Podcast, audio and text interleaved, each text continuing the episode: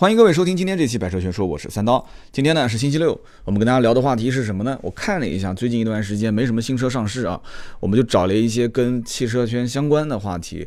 到了四月份会陆续有很多的新车上市啊，趁这个时间段还暂时有有一些啊空闲，我们说说其他的一些事情。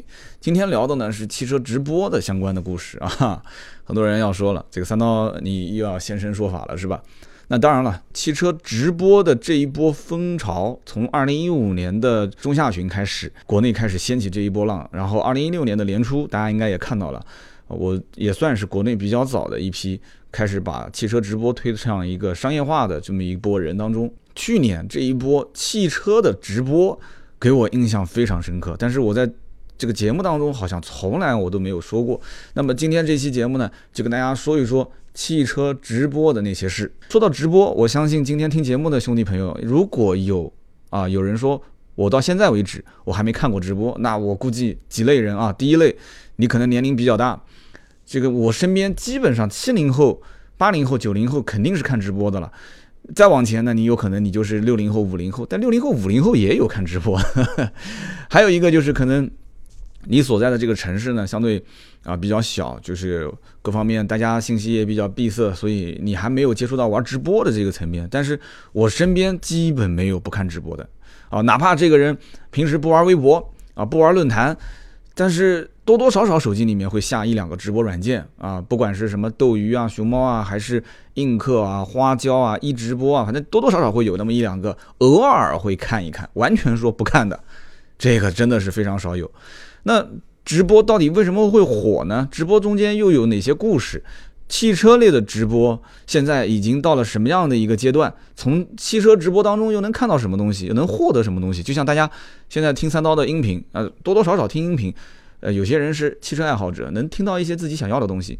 啊，有一些呢是汽车行业的从业人员，他也想听一些有用的东西。那么还有一部分呢，纯粹就是哎，三刀这么多年了，就养成习惯，想听听你的节目，听听你说说有没有什么最新的一些段子啊，好玩的事情。那么今天说到的汽车直播的这件事情呢，我个人有很多的一些看法，我大概的整一下，但可能说的会比较乱，大家就听一个乐啊。首先呢，我们就说说最一开始我玩的这个直播平台。那么二零一五年的年底。啊，我开始跟就是这个直播经纪公司的一帮兄弟啊，我也是认识了嘛，就说我们不如这样子，就是你们玩直播呢，其实是纯粹为了好玩，当时也想走商业化的路线，但是找不到就怎么去做商业。我说我呢，说实话，我现在精力就是玩音频，我都觉得不够，那要玩直播，我自己当时就已经判断出我没有那么多的时间。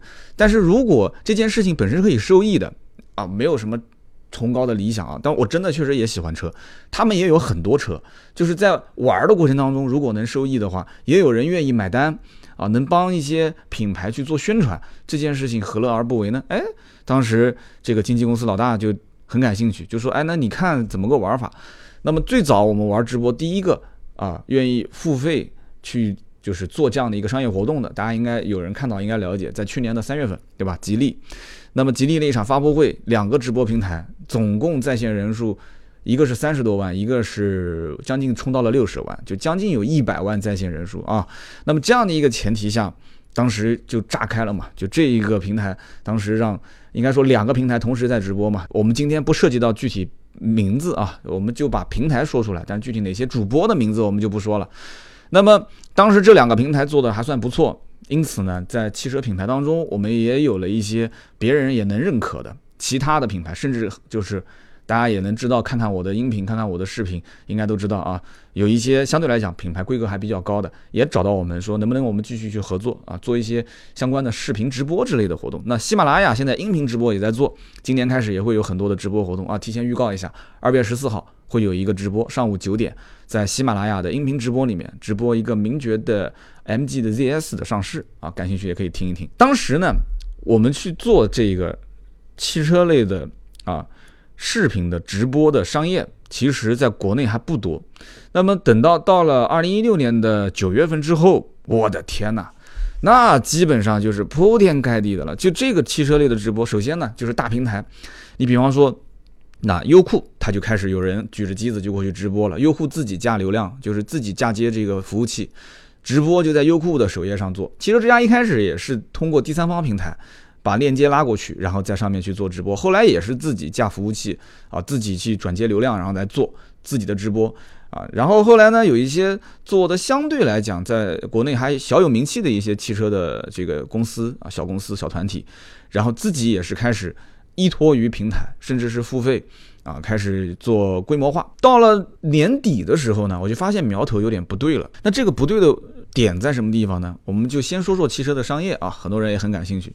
这个不对的点在于，我发现就是很多汽车厂商也搞不清楚，到底应该怎么去玩这个汽车直播。总觉得好像说，哎，这个谁谁谁拿个手机过来，好像就这一下子就能挣很多钱。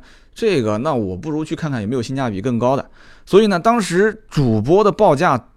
很夸张，市场上报价有十几万、几十万的，那也有报价几千的，甚至几百就可以出场的。那当然了，这个人数是不可同日而语的。但是有些厂商他就不这么认为，他觉得说，反正只要有人看，对吧？你三千、五千、三万、五万跟三十万、五十万，其实这个东西，我觉得人多了不就行了嘛，对吧？你你三十万、五十万可能价格那么高，那我不如三千人、五千人的那种人气的主播，我叫个十个、二十个。甚至一百个，对吧？所以当时某品牌不是请了一百个美女主播去现场做汽车品牌的发布会吗？但是这样子一做的话，说实话，其实是挺寒了我们这些人的心，因为我们其实是想做 PGC，我们想做专业内容的策划。那么直播刚开始，大家也都是玩直播的人和请。直播的小明星过来一起做商业活动的这两方，大家都不太清楚怎么玩。慢慢慢慢，其实已经刚刚摸索到了一些套路，就是说，哎，我们后面应该是策划一下，从一开始的广宣，然后到后面的整个内容的哪些点、哪些包袱，怎么样去抖，包括直播后期视频的留存，这个也是我们应该讲团队最早想到，就是说我们视频的留存后期能不能二次传播、三次传播。但是没办法，到最后直播的商业就变成了 N 多的。锥子脸网红开始啊，用非常低廉的报价，大长腿啊，穿着非常性感的衣服。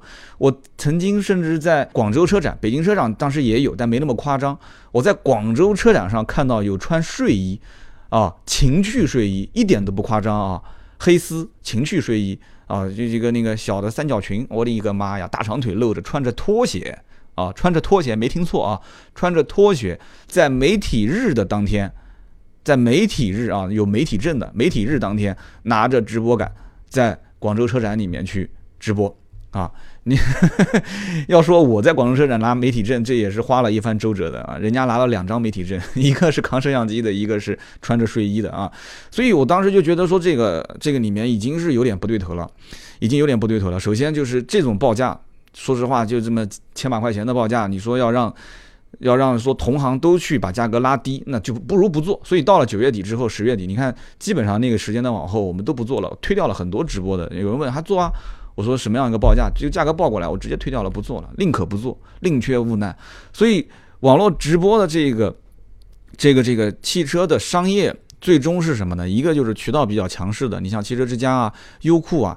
那他们是在做商业直播，具体价格我们就不说了，因为这毕竟是涉及到商业。他们在做直播，那么很多的一些品牌厂商愿意找找他们去做，那我们也可以理解，对吧？因为毕竟这是一个是专业类的，一个是专门做视频，流量也很大。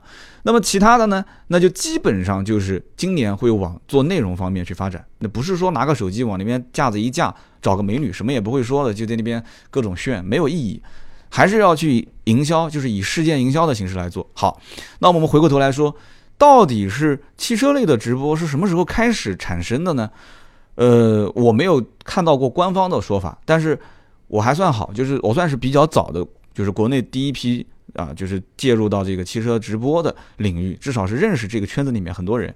最早是二零一五年的中下旬，以前的直播呢是在。房间里面为什么要在房间里面呢？其实也不是说主播不想出去，而是那个时候的流量的费用太贵了，而且四 G 当时普及也不是时间很长，对吧？你不能说用那个 GPRS 的那种流量，那就播不了嘛，对吧？流量你至少你看我们现在正常的话，呃，就是画面的质感稍微好一点，至少的话每一秒钟的这个实时传输的流量应该是在一百到一百五十 KB。对吧？如果说你要想画质再好一些的话，那可能每一秒钟的这个流量应该是在一百五到两百 KB，甚至还要再多两百多 KB。那么这样的话，你想一秒就是两百 KB 的话，那一分钟是六十秒，你算一下，一分钟就多少流量？那么一个小时的话是多少流量？所以最早期敢说开流量在外面去直播的，都是一些相对来讲对钱不是很敏感的人啊，就俗称有一些富二代。所以很多富二代当时哎一看这个直播挺好玩的嘛，就开始开直播了啊，手机客户端开直播软件，在户外。那播什么东西呢？那无非就是播一些超跑，对吧？晚上去这个各种美女，然后在一起唱歌，然后开各种好酒，一瓶酒四五万，甚至十几万，对吧？然后换各种超跑，你开我开，大家开超跑聚会，然后带你看豪宅，还有很多一些奢侈品的发布会啊，很多豪车的发布会你都没见过的。当然那些都不是商业，所以最早积累就是积累到第一批粉丝的。就是很多的一些户外主播，其实都是这样子。还有一部分就是无非各种你你不敢看的东西，对吧？对吧？有的是探灵啊，就是某平台上就是捉鬼嘛，就是早期打擦边球嘛，对吧？这些东西都是很多人喜欢啊，耳闻乐见的，在户外做这些呃大家没有见过的一些场景。我们今天只说汽车这一块儿。那么后来很多人一看说，哎。在户外做汽车类的直播挺有意思的，很多一些手上有一点车或者有一些剧情、有一些能说的，开始渐渐的就开始起来做了。那么很多人讲说这个不太好做，为什么呢？因为你看啊，直播是不是能长期做下去的？其实是可以的，但是这里面要了解一点，就首先直播现在分横屏直播跟竖屏直播。你看现在。直播当中很多就是小姑娘长得特别好看，对吧？你打开任何直播平台，基本上没有哪个直播平台说没有美女，这这美女根本就不值钱了。就是在以前来看的话，说能看到一个长得特别不错的啊，就是小脸蛋长得挺漂亮，身材也不错的啊，甚至你再会有一些才艺的，那这个平时在生活中是很难见到的，对不对？你要想见到，除非你是在哪个酒吧啊，就。你得消费啊，对吧？你才会有两个美女上去穿的稍微少一点，给你表演一点节目。那平时在生活中，哪个女的平时给你脱衣服呢？你说是不是？那真的，那就遇到这种女的，那你还真不敢，你真不敢看。那肯定是有目的的啊。所以说，在特定的环境里面，以前是需要消费，而且是要一定的层次的消费，你才能看到这些长得好看、穿的又不多的啊，又有一些才艺的女孩。那后来呢？啊，后来就变成就任何直播平台几乎都有。现在多少直播平台？太多了。都有美女在上面，各种才艺表演，对吧？长得也都不丑，所以平时看不到的东西在这上面能看到，这个就叫稀缺资源。但是现在是什么呢？现在是稀缺资源不缺了。到了这一个年代，其实我身边认识很多主播，各个平台的主播，对吧？大家也知道我我在南京认识谁，对吧？然后大家都知道这个本身这个直播经纪公司也有很多主播，在这个前提条件下，留存率高不高就很关键。就什么叫留存率呢？首先就是主播的留存率。我们经常在一起交流，会聊到这个话，长得特别好看的一些小姑娘，对吧？因为她自身资质也不错，有的甚至家里面条件也不差，长得也很好看，然后，呃，自身各方面的条件啊，就不管是收入条件，甚至她的学历文凭啊，甚至在国外留学回来，所以她玩直播纯粹就是好玩，就这段时间暂时没有什么事情，所以将来她能不能留下来继续做主播，这个不好说，这是主播的留存率。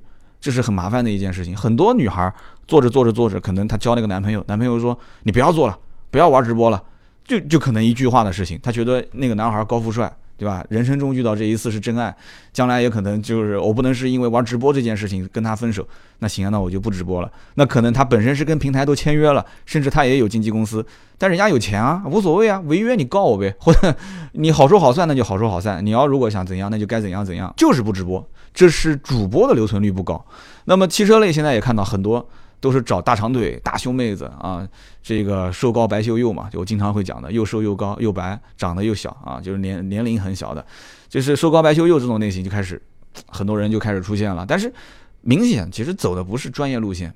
他不去营销内容，而是营销自己，这个很麻烦的一件事情，整个氛围就不太对。然后我刚刚讲的这是横屏直播跟竖屏直播啊，就是早年横屏直播还有一个说法是什么呢？就是早年横屏直播其实现在最有具有代表性的，像斗鱼啊、熊猫啊这一类的，有人讲说早期是靠电子竞技，就是直播撸啊撸啊这一波人啊开始起来的，其实也可以这么理解，因为最早其实大家知道，像斗鱼，斗鱼至少。再往前推的话，斗鱼之前是 AC Fun，最早 AC Fun 上面有个叫“深放送”这个 banner，它以前是一个视频的弹幕的，就最早出现弹幕的这个平台就是 AC Fun，弹幕鼻祖嘛。然后出现那个“深放送”，“深放送”上面当当时最早有一个火的主播叫 Q 德华，我不知道大家认不认识啊？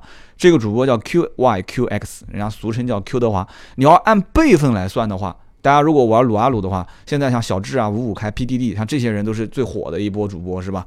要按辈分算。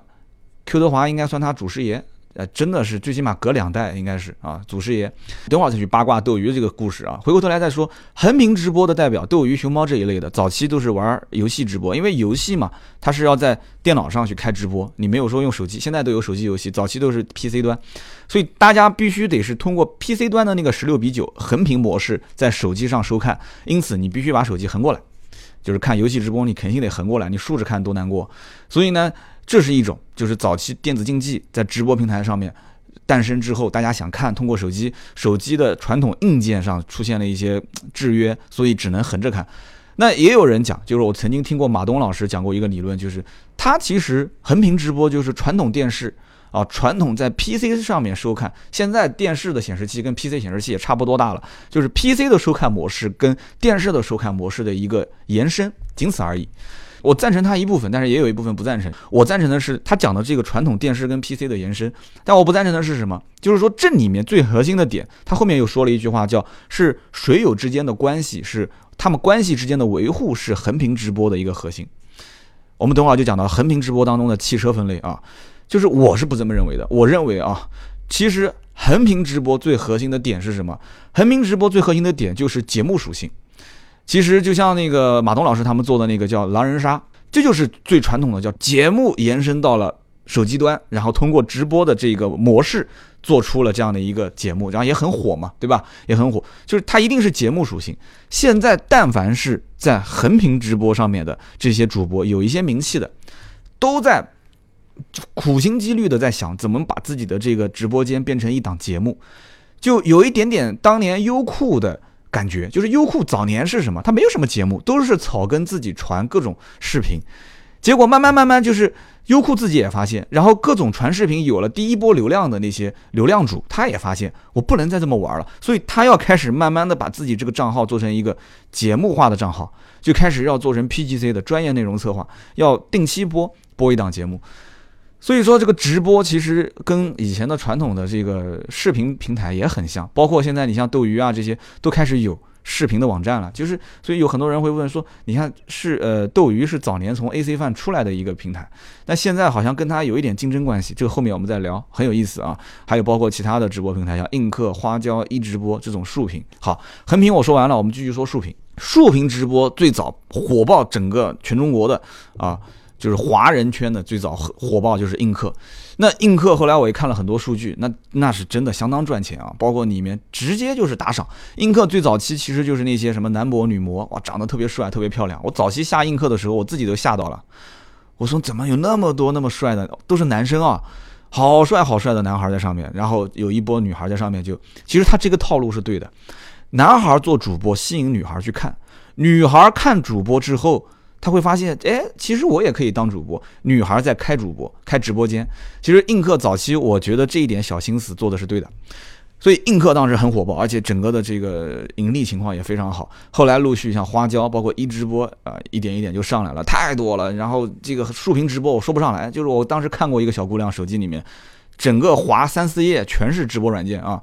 就是那个苹果手机滑三页四页都是。那么竖屏直播呢？呃，竖屏直播呢？我听过一个言论也是特别有道理，就是说它其实让更多人觉得，它让更多人觉得是什么？就是这是一个主播在对我一个人自言自语，就他只是对我一个人在说话。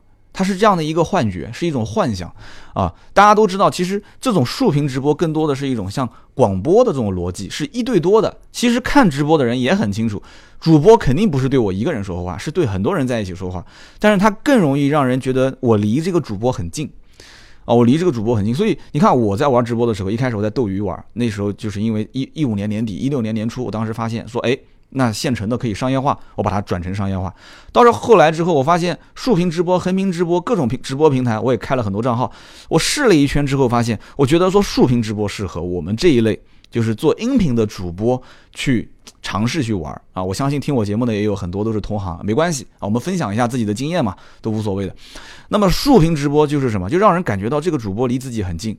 那你可以。隔一段时间跟大家去分享一下自己的经验心得，生活中当发生的一些事情。当然了，你有很多能给大家学习到一些汽车相关的知识，那更好。但是横屏直播这些人不可能想要听你讲这些东西的，掏心掏肺的这些话，你跟他讲没有用。横屏直播更多的是看你的这个内容节目的属性，你是表演节目。竖屏直播，你你太过于套路的话，别人不太喜欢看。你掏心掏肺的，就他会觉得说你离我很近，你是真的主播在跟我聊天，在跟我玩。有的时候，你看，我看有些小姑娘可以聊，那那一天能聊个两三三两三个小时，应该算是起步了。就是五六个小时，他还在播，这 喝着茶，吃着水果，继续跟人聊天。我直播有的时候一个小时过去的很快，跟人聊天就跟大家一起聊天。如果到现在为止你还没看过我的直播的话，那就说明 我不知道该怎么说了啊。我我在那个新浪微博一直播平台上面，你搜“百车全说三刀”或者直接搜“三刀”，我在上面已经播了不知道有多少期了，我都播了一年多了。有人如果说还没看过直播啊，那就很遗憾了。所以这种有的时候真的会发自内心的遇到一点事情，我想跟你们聊聊天，听听你们的一些想法和建议。当然了，也有一些是陌生人，甚至还有一些小黑粉。那这个毕竟是少数嘛，对吧？你真的有很多人黑你，那说明你已经很火了。所以竖屏直播的逻辑其实更多的就是一个人在对多个人说话，但是。很多人其实认为他就是在对我说话啊，所以我当时听到马东老师说到这一句，就是这个结论的时候，我觉得我特别有感触。但是竖屏直播的商业化，其实到目前来看，没有横屏的那么被认可。但现在还好，现在去年年底已经有人问了，说映客啊、花椒啊、一直播，说三刀老师，你愿不愿意去帮我们做直播一些商业的东西？后来我都推掉了。我推掉的原因就是之前我讲的，就是当时费用太低，而且很多的一些这种锥子脸美女。都是跟着一起去播，他其实喊你去，更多的也不是一定要让你去出镜，他就是说能不能你的直播间啊保证人气，然后能不能找几个女孩过来一起播。我当时听到这个我就很反感，我说那算了，我就不播了，好吧，我就不播了。今年其实心态要有一点变化是什么？我觉得一个是看直播的心态，一个是做直播的心态。做直播心态首先是我，我觉得其实直播就值这个价。啊，当然了，所谓的一些大主播，如果真的有人请得动、请得起，那那我们不说，那都是六位数往上走的啊。但是你就像我，我个人认为，你像我做什么一直播啊，就是新浪微博，我在一直播播，我觉得无所谓，就是很多的一些就是所谓的商业直播穿插在里面。更关键的就是多少钱都无所谓。以前我觉得这么费用那么低，我们以前都是六位数往上报，现在你看就几千块钱，我们不玩，肯定不玩，看不上。但是现在我觉得不是这样子的，就是如果仅仅是竖屏直播啊，我们不说横屏大主播的直播间，我只说竖屏直播。竖屏直播像映客、花椒，包括我现在玩的一直播，其实就是这一点点小费用没有关系，更多的是什么？更多的是要考虑到这个内容怎么做。竖屏直播的内容，汽车类的内容是有很多可以挖掘的点。这个点不在于车子本身，而是在于主播是怎么样去构建、去架构这个直播的过程。就你要把它说成脱口秀、讲段子，那特别好玩。而且你就是现在发生的这些事情，哪怕就是一个非常枯燥的、非常枯燥的这个新车发布会，我觉得竖屏直播都能玩出花。今年真的。如果是要再有商业合作，我我回头玩给你们看，我也不在意说像去年一样，我觉得说网红主播的那种费用，你说现在去请 PGC 的专业的主播去做，看不上，不是这样子的。其实它是一个机会，是一个能让竖屏直播继续发展，因为你要试错，钱多钱少是一方面，更多的是有这个机会去试错，试错完之后你才能走得比别人前，别人一定会犯跟你一样的错误，是不是？这个里面我就要讲到有两个明星玩直播特别有意思啊，我最近看到的。就是明显一个是不会玩，一个呢，我不知道是有没有专业人士点播，还是说他这个明星本身自己就会玩。这两个明星，一个就是胡兵，一个就是邓紫棋。胡兵呢是前一段时间我无意之中看到的，我看到胡兵在玩一个，就是在米兰嘛，他在米兰好像参加一个什么活动，从酒店里面出来，啊，当时他刚开播。很明显，因为他进电梯的时候，那个电梯五星级酒店电梯的那个面板都是像玻璃可以反光的，所以可以看得见。拿直播手机的一共有两个人，一个人是用的那种专业的直播手机架，就是一个手机架可以架两个手机；另外一个呢拿的是一个手机，那就是说一共有三个手机在直播，那就三个平台嘛，对吧？而且三个平台一定都是竖屏直播，那么我们就可以随便猜一下嘛，可能是一个一直播，一个花椒，一个映客，对吧？我们就随便猜啊。那么三个平台同时直播，它出现了几个问题。第一个问题就是胡兵至始至终距离这个手机的位置比较远。你要知道，其实你看直播是一件很简单的事情，我们玩汽车类的直播就会发现，汽车类的直播，首先你开车的时候有很多是不允许镜头朝外的，那么镜头朝你的话，朝里面的话，竖屏直播就会遇到个问题，就是角度的问题。另外一个就是，呃，收声音，有些手机其实收声是非常差的。我跟你讲，其实就是为了去测试哪个手机的收声和视频的这个摄像比较好。真的前前后后几乎把市面上所有的手机全部买了一遍，但这不是我，这是某直播经纪公司。啊，什么美图手机、vivo、金立啊，什么苹果啊、三星、华为，全都买了一遍。小米买了一圈，甚至还有网上一些这种小众的型号，就是只在一些天猫店、淘宝店上卖的那些小众型号的手机，全部买回来，一个一个试。有的呢，要不就是视频，它对应各个平台，因为平台对于手机它的这个配比，有的时候不是特别好。我曾经就说过嘛，我当时买过一个三星 S7 的 Edge。啊，我当时哇，刚开始玩直播，我也是很兴奋。我说我要买嘛，就买一个好一点的，我就买了个三星 S7 的 Edge。因为当时听说那个摄像特别清晰嘛，结果每一个平台都用不了，斗鱼也用不了，是一直播也用不了。为什么？只要一打开摄像头，就整个人脸是就像油画一样的那个斑斑点点的。后来一了解，问了平台方，平台方说是因为这个手机实在是太新了，所以它的程序没有匹配到这个手机上。就它还没有开始做这个手机的硬件的相关测试，软硬件的测试，那很遗憾，要不就两个，第一个就是等等它什么时候好了，我什么时候用；第二个那怎么办呢？只能是把手机卖掉，再换一个 三星的 S 六啊。当时我看到胡兵就是这样，胡兵的三个手机都是苹果，苹果手机其实在某些平台是很合适的，但是在某些平台其实效果并不是特别好，而且在室内的话，像这种手机收音，苹果收音一般般，还不算特别好。那么一般正常在室内的话，一米左右。呃，声音已经很小了，就是最好在一米以内，三十公分左右。你要如果在户外，距离超过一米的话，一米其实很短。你和我之间距离一米的话，那基本上就是一个很亲密的距离。但是胡兵离得比较远，再加上路面上他可能不觉得很嘈杂，其实收声对于噪音影响非常大。我看到胡兵在外面就离得很远，然后跟一个老外在讲话。基本上听不清，其实很简单，只要配个麦就可以了。你不是三部手机吗？那明星那么有钱，三部手机，每个手机给他配个无线麦克，直接夹在领子上面不就行了吗？揣在口袋里面也可以。虽然是看到胡兵了啊，我也挺喜欢这个帅哥，但是我觉得效果太差，我不想看。第二个是什么？他就是第二个就是胡兵基本不跟水友互动，他就一直不停的在讲啊，讲各种说啊英国的文化，然后讲他遇到的一些事情，讲是没有错，但是你要看弹幕，或者说你要有人提示弹幕里的内容。包括汽车内的直播，其实也是一样的嘛。我看很多人都是这样子，就不跟弹幕互动，自己说自己的，这个是没有意思的。时间长了不会有人看的啊。他光是有个人影在那边晃啊晃，晃啊晃，我又听不清楚你听不清楚你胡兵在说什么。然后另外一个你又不跟我互动，对吧？大明星是大明星，但是你是大明星我也不看，看了一会儿我就关掉了。那么说一个比较不错的明星直播的案例，就是邓紫棋。我当时看到邓紫棋在直播的时候，我觉得，哎，首先就是她很明显是有专业的人员在帮她调试机器。首先就是你可以从包括它的周边的环境和光线。呃，包括它很明显，手机不是直接用手机收声，它是连接出来之后，通过一个专业的硬件啊，然后连接出去有一个收声设备，所以整体来讲效果还是比较好的。那么邓紫棋整个的直播过程当中呢，她也会跟人家互动，不停的互动，让各个水友。我当时发了一个字幕，她还回复了我一下，就是她会不停的互动，然后让水友去什么去点歌，让他来唱，他本身就是以唱歌见长的。然后翻唱各种歌曲，而且甚至还会即兴的啊去改编一些歌词，就是歪唱歪歪唱各种歌，那就很好玩嘛。他自己有的时候哈哈哈自己大哈哈大笑，那这种渲染力也很强。我当时盯着手机屏幕也在哈哈笑啊。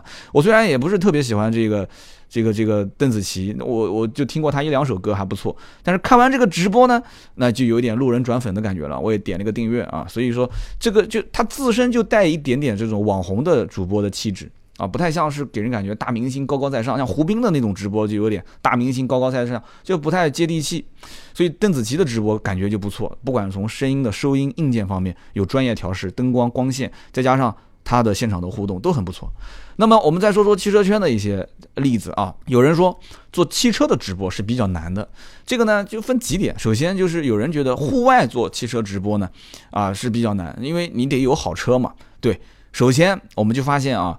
开一辆好车，有人开玩笑讲，某直播大主播开法拉利、兰博基尼出去，那是三十万的人气啊。如果是在房间里面不开车直播，那是三万的人气。如果不开车也不在房间里面说车，去播其他的东西，那就是三千的人气。这个呢，我完全认可啊，我完全认可。就是说，其实你想养成一个这种，就是让大家特别喜欢看你做汽车类直播的习惯，这个哥们儿不仅仅要能说开一辆车，他要经常能换车，而且最好是经常能换好车。但凡这个人经常能开超跑，换各种不同的超跑，你看没从来没见过的限量版的超跑，那这哥们儿你说人气差，我绝对不相信。所以你看，我看最早期开到顶了，就是一个海南还是三亚那边，一个一个一个一个哥们儿开了一辆 P1 嘛，啊，开了一辆 P1，那这个基本上就算是直播间里面开超跑开到顶了。南京很快会有开这个保时捷的918 Spider。啊，在某直播平台上直播，但要等到三月份之后。三月份之后，因为这哥们儿现在驾照还没拿到呢。第二个就是制造事件，这很简单，很容易理解，对吧？北京的某主播当时用豪车搭讪美女，对吧？虽然说大家其实看的时候，明眼人一看也知道这是演的，对不对？那么后来这个视频在网上通过一些视频平台传播啊，先是直播平台炸了一波，然后视频平台传播的时候又炸了一波，到后来又被某。这个谈话类的节目又拉出来说，又被 SCC 的某些人给批判了一下，然后甚至微博还被封了。就某些人发生这些事情之后，就是被骂的没办法还嘴嘛。但是越是被骂，越是能火，是不是这个概念？在这样的一个前提条件下，其实汽车的这个直播圈子给人也是感觉有点乌烟瘴气啊，有点乌烟瘴气。后来好，这些事情慢慢平息了以后啊，这些大主播一点一点的，其实直播流量我看现在也没有以前那么火了嘛。就因为基本上没有内容了嘛，对不对？没有内容了，就直播想长年累月的，你它是一个非常不太好去，就是怎么说呢？就是不太好去反复去怎么说？就是是一个悖论，就是说，如果你要天天播，就你如果不天天播没人气，但如果说你要天天播，你又很快会把内容榨干。很很简单的道理就是。你天天播播什么？你如果今天开这个车出去转转，明天开这个车还是出去转转。今天是跟你说说法拉利，明天还是说法拉利，后天还是法拉利。你光有一辆法拉利，看你一个月都看烦了。但你又今天开法拉利，明天兰博基尼，后天又换这个迈凯伦，这不可能的。这我相信没有哪个主播能牛到这个程度，天天换车。你说一周换一辆，我看现在斗鱼上有些主播啊，一周换一辆。啊，两周换一辆，这已经算很频繁、很频繁了。但是能持续多久呢？而且现在干什么呢？都是换着这些车去滴滴打车，滴滴打车，滴滴打车。有段时间不是说禁止嘛，就是直播平台禁止，现在好像又放开了。为什么？没办法啊，汽车这个分类，你不让这些大主播去开滴滴打车，他没有内容做。滴滴打车是自带自带剧情属性，为什么呢？因为你永远不知道下一个到车子里面来的是什么人，哪怕就是主播事先安排好的那个人。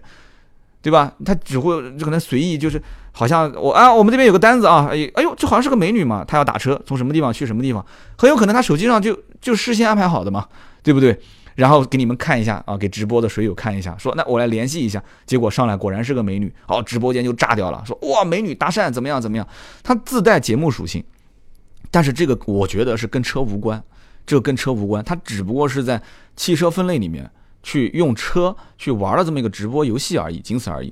所以呢，我就不太愿意在那种横屏直播平台里面玩。我觉得这个里面，第一个耗费时间，第二个我不是这一类人，我不是演员，我也不想在这个里面去花大量的时间去做一个什么所谓的直播节目，就是直播类的跟车无关的节目。大家也知道，我现在每周三下午三点到四点，啊，每周三的下午三点到四点，我会在一直播和人人直播两个平台，我们会开一档小节目，就是这一。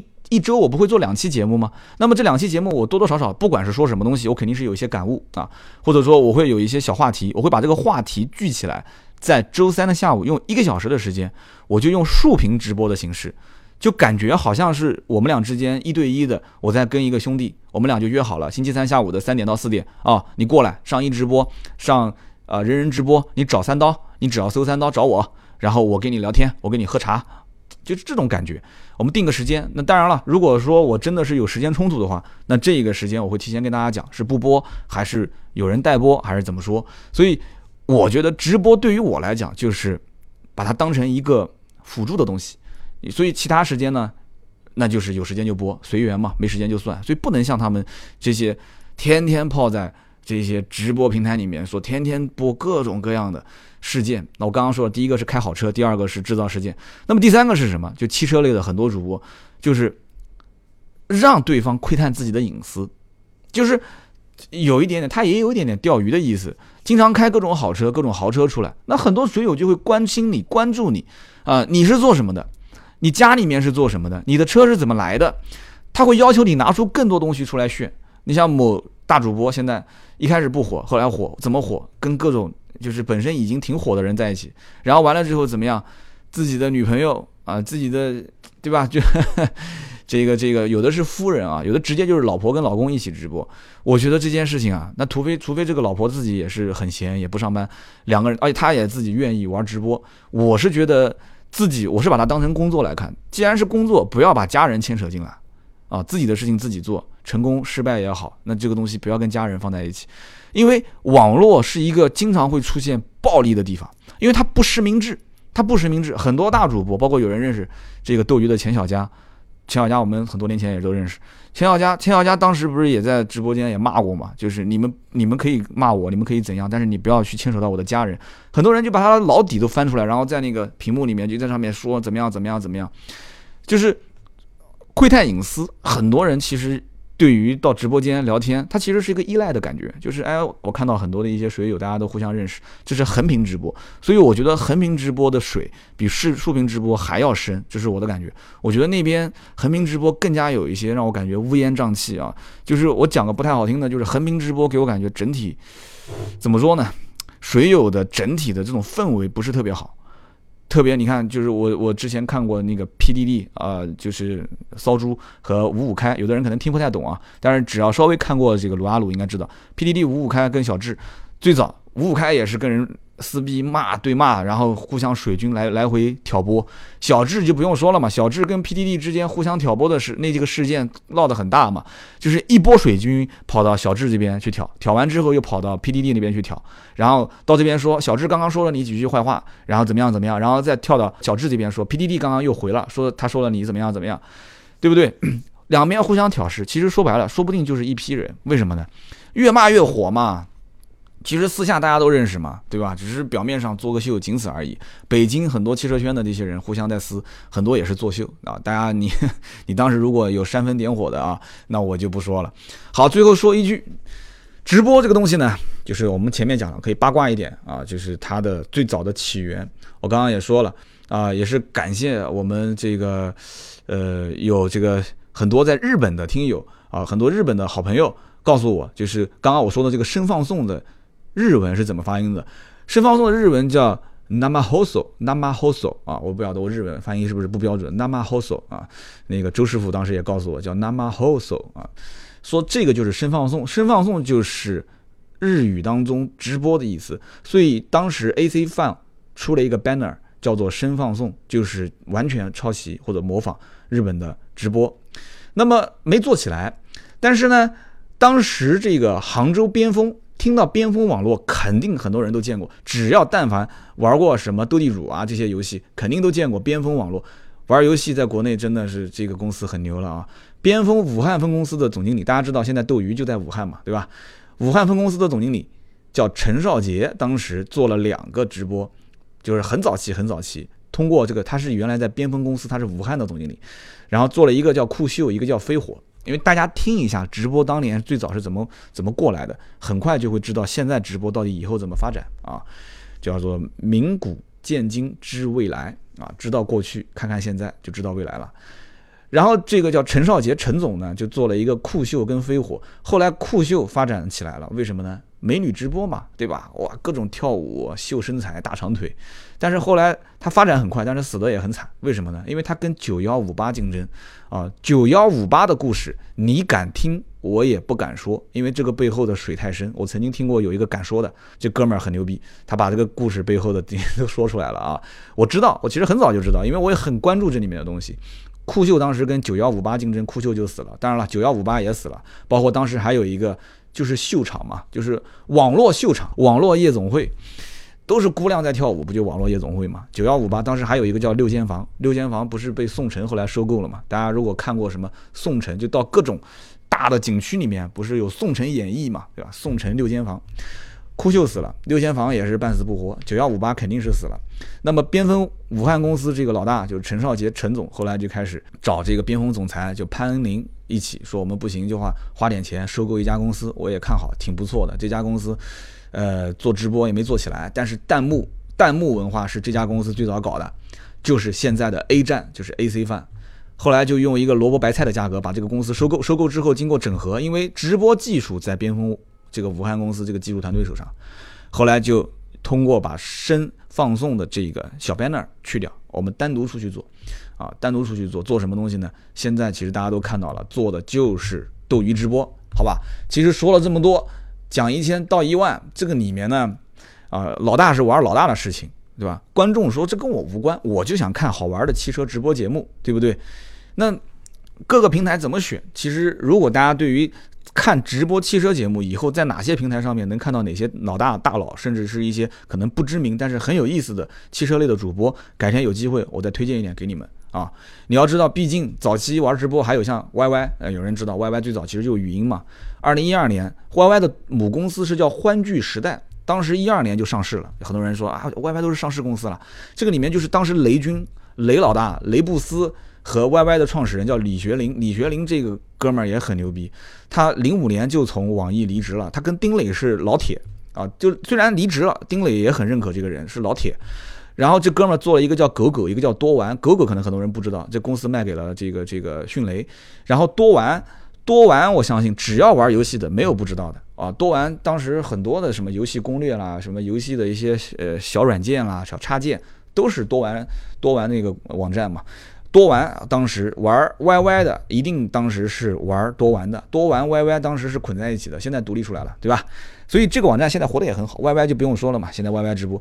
所以我讲了那么多，现在不管是像什么斗鱼、YY、全民战旗，还是什么熊猫啊，这些横屏啊，那么竖屏啊，这些什么花椒一直播啊，这个映客的太多了，我就不说了。像这些东西，汽车类的主播，汽车类的内容在上面。有很长的路要走，这是硬件要发展啊，就包括我很长一段时间我也不知道关于这个收声音啊，包括怎么让手机不不抖动啊，就需要用那种小像斯坦尼康一样的东西啊，平衡感。那么怎么样让它能带电时间更长啊？怎么样让它在不同的光线下面能保持亮度啊？怎么样能让它能收声效果更好？怎么样能让两三个人同时声音进来？就是包括汽车，我们更想是什么？就是多角度、多镜头切换。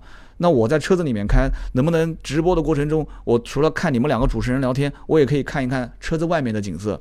能不能通过 AR、VR，能让我感受到更身临其境的感觉？你在开车，你的推背感能不能推到我身上，让我也推一下，对不对？所以这些平台，我刚刚提到的啊，这些平台其实将来一场大战才刚刚开始。这些什么所谓的 AR、VR 技术，包括很多的一些什么 3D、4D、5D 啊，各种。声音啊、嗅觉啊、触觉啊，这种失重感啊，这些东西将来都会通过硬件的改善，让很多人汽车直播将来有很多很多东西是能做的。所以，我肯定是不会丢掉这一块，我会继续玩，但是我会紧跟着这个时代的步伐去关注它，去了解它，去学习。那么也希望大家多多啊，在直播方面你有自己的看法，也给我一些。啊，给我一些这个相关的建议和支持。当然了，音频直播其实将来也会是一个比较好的发展方向，因为音频毕竟是有伴随性的，任何直播都需要用眼睛去看，用手是拿着手机，但是音频直播不用，你戴个耳机或者往口袋里面一揣，往车上一放，定个蓝牙，而且音频直播又用不了多少流量。你哪怕开个车听也没关系，所以别忘了啊！二月十四号上午九点，音频直播就在喜马拉雅直播名爵 MG ZS 的上市发布会。喜马拉雅的音频直播以后我也会啊，经常的、经常的开播，大家也是多多关注。你也可以听回听啊，赶不上时间也没关系。今天这一期我们就聊一聊汽车圈跟直播相关的那些事啊，我们也说到了很多的小八卦啊，我这个人就喜欢八卦，呃，希望大家多多啊给我的节目点赞。转发啊，包括留言，你给我的支持，我不需要去打赏这些这一类的，你只要给我评论点赞啊，帮我去多多转发，我就谢谢你了。好，更多的原创内容，搜索微博和微信“百兽全说”。今天这一期就到这里，我们下期接着聊，拜拜。